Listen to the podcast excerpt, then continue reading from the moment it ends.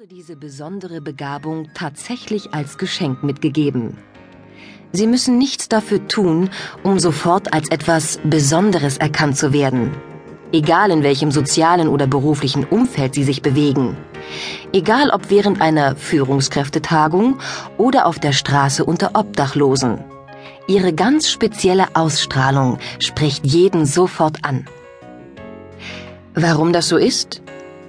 Diese Menschen haben einen direkten Zugang zu ihren Gefühlen. Sie befinden sich in vollkommener Harmonie mit ihrem Denken, Fühlen und Handeln.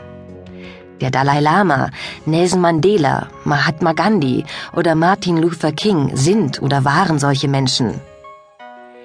Auch wenn man nicht von Geburt an mit der reichen Gabe des Charisma des Seins gesegnet wurde, kann man es im Laufe seines Lebens durchaus entwickeln vor allem durch bewusstes Wahrnehmen und Zeigen von Gefühlen, durch Einsichten in das Innere der Seele, durch Persönlichkeitsentwicklung und die Öffnung unserer Wahrnehmungskanäle. Das Charisma des Tuns. Das Charisma des Tuns steht für die Sprache unseres Körpers. Es ist etwas sehr Persönliches und Intimes. Die individuelle Sprache unseres Körpers und die Eigenschaften unserer Stimme sind maßgeblich verantwortlich für unsere Wirkung auf andere Menschen. Durch gezieltes Training können wir eine zentrierte Haltung finden und Gesten schulen, die unsere Persönlichkeit unterstreichen. Auf diese Weise werden wir selbstsicher und wirken souverän. Und genau hier kommen die Techniken und kleinen Tricks der Schauspieler ins Spiel, von denen ich vorhin berichtet habe.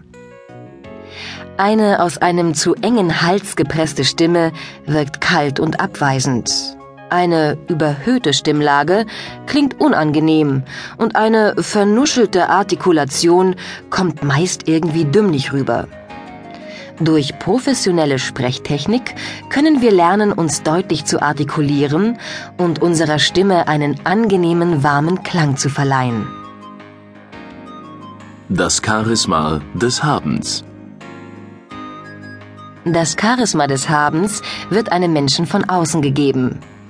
Es sind besondere Privilegien, für die der Begünstigte selbst meist wenig tun muss, etwa eine exponierte gesellschaftliche Stellung oder ein hoher Bekanntheitsgrad. Heute sind es vor allem die Medien, die diese Menschen ins Zentrum der Aufmerksamkeit rücken. Einer Person, die laufend in der Presse erwähnt wird oder ständig im Radio und Fernsehen präsent ist, wird von der Öffentlichkeit automatisch ein hohes Maß an Wichtigkeit zugesprochen.